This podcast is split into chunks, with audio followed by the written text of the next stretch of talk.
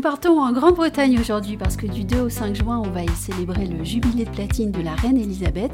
Jubilé de platine, c'est-à-dire 70 ans de règne, tout de même.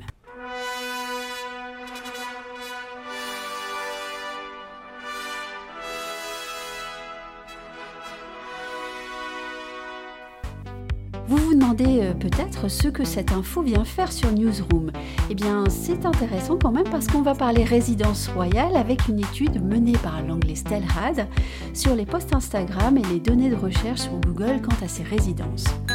Allez, c'est parti pour le palmarès. Sans surprise, les recherches Google culminent avec le palais de Buckingham et le château de Windsor, résidence historique de la reine. Sur Instagram maintenant, la reine reste en tête avec le palais Buckingham et toujours le château de Windsor, mais taclé par le palais de Kensington où réside William et Kate.